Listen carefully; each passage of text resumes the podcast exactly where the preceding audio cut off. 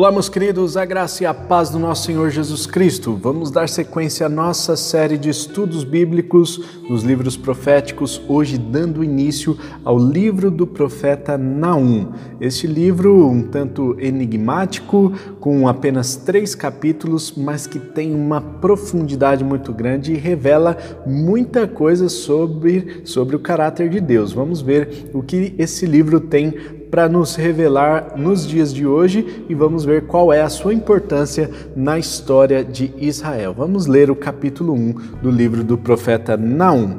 Advertência contra Nínive, livro da visão de Naum, de Eucós. O Senhor é Deus zeloso e vingador, o Senhor é vingador. Seu furor é terrível. O Senhor executa vingança contra os seus adversários e manifesta o seu furor contra os seus inimigos. O Senhor é muito paciente, mas o seu poder é imenso.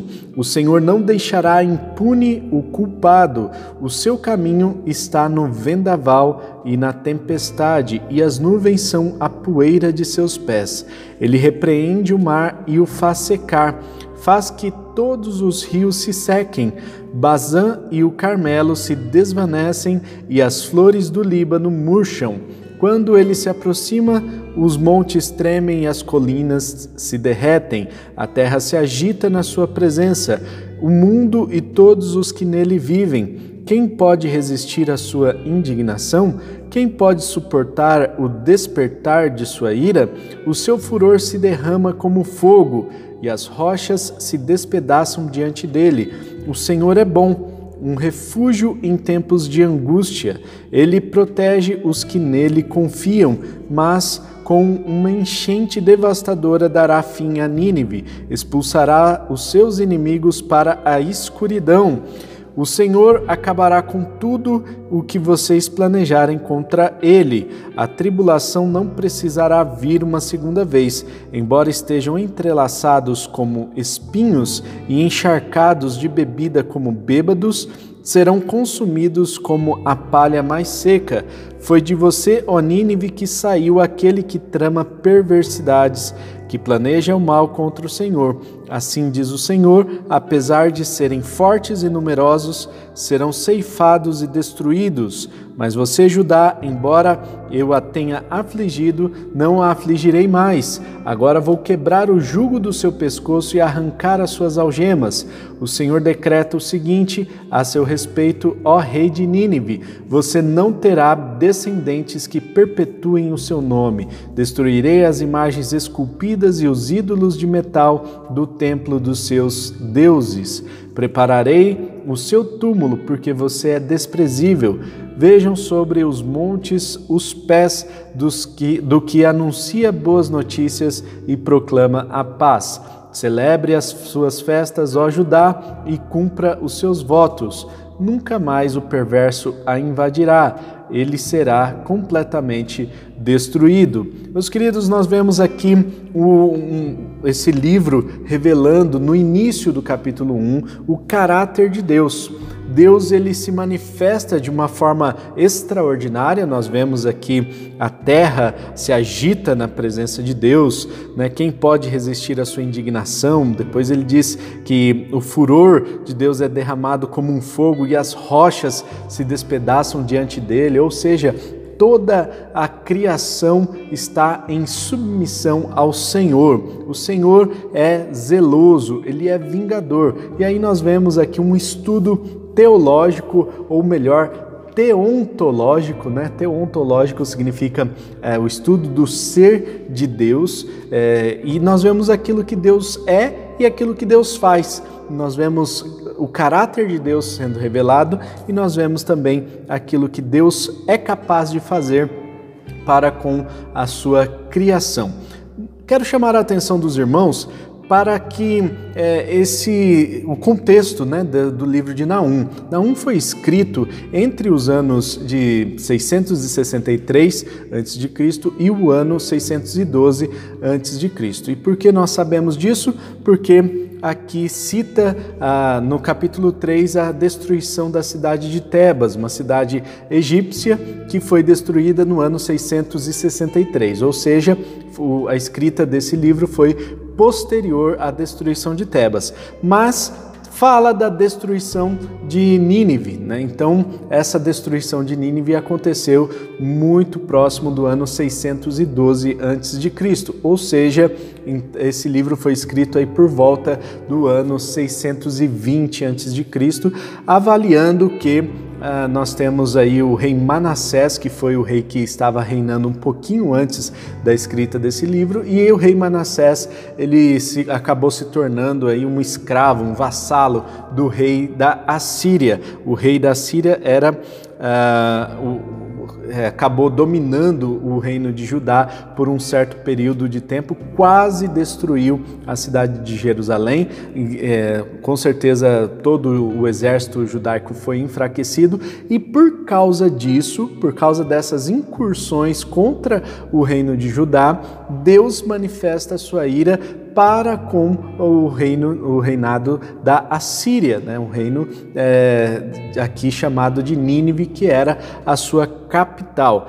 Então, Naum, que nós não temos muita, muitas informações a mais sobre Naum no, nos relatos bíblicos, né? nós sabemos aqui que ele é de Elcós, mas é, mesmo os estudiosos já tentaram mapear de onde seria essa cidade e não encontraram muitos é, resquícios dessa cidade. Portanto, é, há alguns estudiosos que acreditam que a cidade de Cafarnaum seja ah, uma ah, uma herança aí do profeta Naum. Cafarnaum significa cidade é, de Naum, né? então seria a cidade da consolação. Naum significa consolação. E por que o profeta recebeu esse nome? Já que lá no Antigo Testamento eh, os profetas eram a própria mensagem, né? nós já vimos isso anteriormente. Os profetas recebiam algumas mensagens para que eles vivessem essas mensagens. Né? Oséias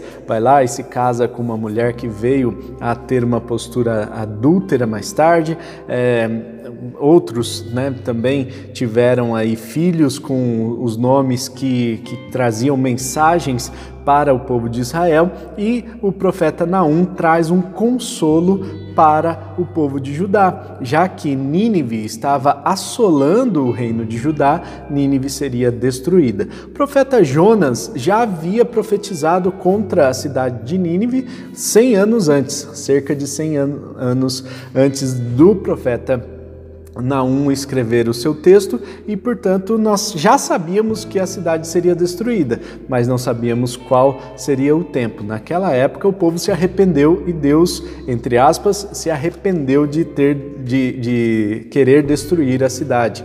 Né? Então, mantém a cidade por um, um espaço de tempo ainda. Agora chegou o tempo em que Nínive seria destruída. Nínive é a capital do Império Assírio. A Síria era o império que dominava todo o mundo antigo naquela época e era um império muito sanguinário.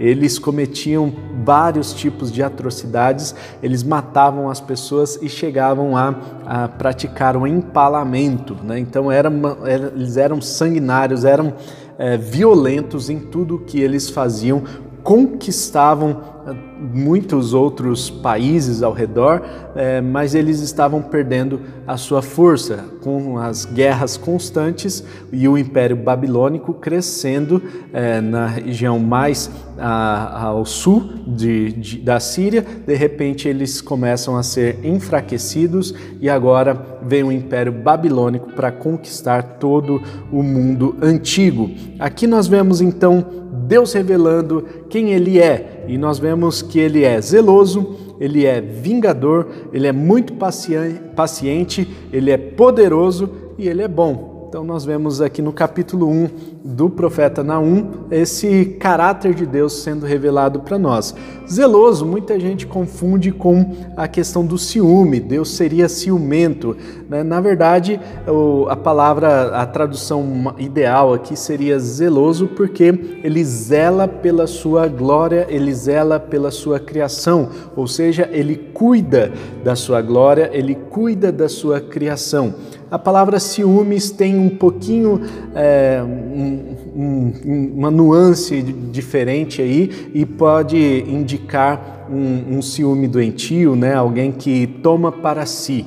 Na verdade, ele não, Deus não, não está tomando para si, mas ele está zelando, né? E isso é importante que a gente traga aqui esse conceito, essa pequena diferença que a Bíblia NVI traduz para a gente com um pouquinho mais de, é, de propriedade. Né? Então, Deus é um Deus zeloso. Aí nós temos Deus se manifestando como sendo vingador. Né? O vingador Muita gente tem dificuldade, né, como nós já falamos em devocionais anteriores, né, tem dificuldade de entender Deus como sendo um Deus justo, aquele que manifesta a sua ira, a sua vingança né, e, e na humanidade. E, portanto, as pessoas não entendem esse, esse lado justo de Deus, querem enxergar um Deus apenas amoroso, mas esquecem que Deus também é justo e por isso ele manifesta a sua vingança. Ele é muito paciente, ele é poderoso e ele é bom. E Deus também faz algumas coisas. Nós vemos aqui que Deus, é, ele, o seu furor é terrível, né? então ele é terrível no, quando manifesta o seu furor. Ele executa a própria vingança, ou seja, todas as coisas estão debaixo do seu poderio e ele executa pessoalmente essa vingança. É, ele manifesta o seu furor contra os inimigos, ou seja, aqueles que se colocam numa posição de estar contra Deus, uma posição contrária a Deus, esses precisam tomar cuidado, coloque as suas barbas de molho, porque Deus ele vai manifestar a sua fúria contra os inimigos. Ele não deixa o impune culpar, não deixa o culpado impune, né? Então ele não, ele não pratica a impunidade, né? Isso é certeza. Se se a pessoa é culpada de algo, Deus vai com certeza uh, punir esse, essa pessoa. Né? Ele domina sobre toda a criação. Nós vemos aqui toda a natureza eh, manifestando aqui a glória de Deus. Né? E também ele protege aqueles que nele confiam, ou seja, ele protege aqueles que declaram a sua fé no Senhor. Isso é importante de ressaltar, porque nós vamos ver que todo esse contexto do livro de Naum é, acontece porque é, Deus está protegendo a nação de Judá, o reino do sul. Nós vemos lá em Isaías, por exemplo, no capítulo 37, quando fala da destruição eh, de Nínive, ah, fala que foi um anjo que destruiu o exército ninivita. Ou seja, Deus pessoalmente protege o reino de Judá, trazendo aqui uma, uma proteção, né, um refúgio para aqueles que nele confiam. Eu e você podemos confiar nesse Deus ele é um Deus zeloso, ele cuida de mim, ele cuida de você, ele não nos abandona. Este é o caráter de Deus para com as nossas vidas. Vamos orar?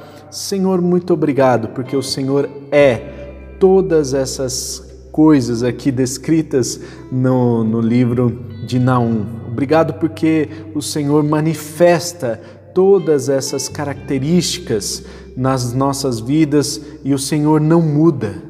Ainda que a gente passe por diversas mudanças, o Senhor continua sendo o mesmo. Ainda que a nossa sociedade continue em constante transformação. O Senhor tem os seus valores e o Senhor não muda. E Deus, nós queremos confiar que o Senhor é um Deus zeloso. O Senhor protege aqueles que confiam em Ti, aqueles que te amam, aqueles que vivem para o Senhor, aqueles que são consagrados a Ti, Senhor. Que o Senhor nos proteja no dia de hoje, que nós possamos encontrar em Ti prazer, ó Deus, que encontrar na Sua presença uh, refúgio, que no dia de hoje nós possamos experimentar a Sua presença sendo manifesta nas nossas vidas. Nós oramos em nome de Jesus. Amém e amém. Amém, meus queridos. Não se esqueça de compartilhar esse vídeo, deixar aqui o seu like, deixe o seu comentário se esses devocionais têm sido bênção para você, né? E como a gente pode também dialogar aqui, nós podemos conversar um pouquinho mais sobre esses estudos bíblicos. E se inscreva no nosso canal para ficar por dentro das novidades, tá certo? Até amanhã, se Deus quiser. Um forte abraço, tamo junto, tchau!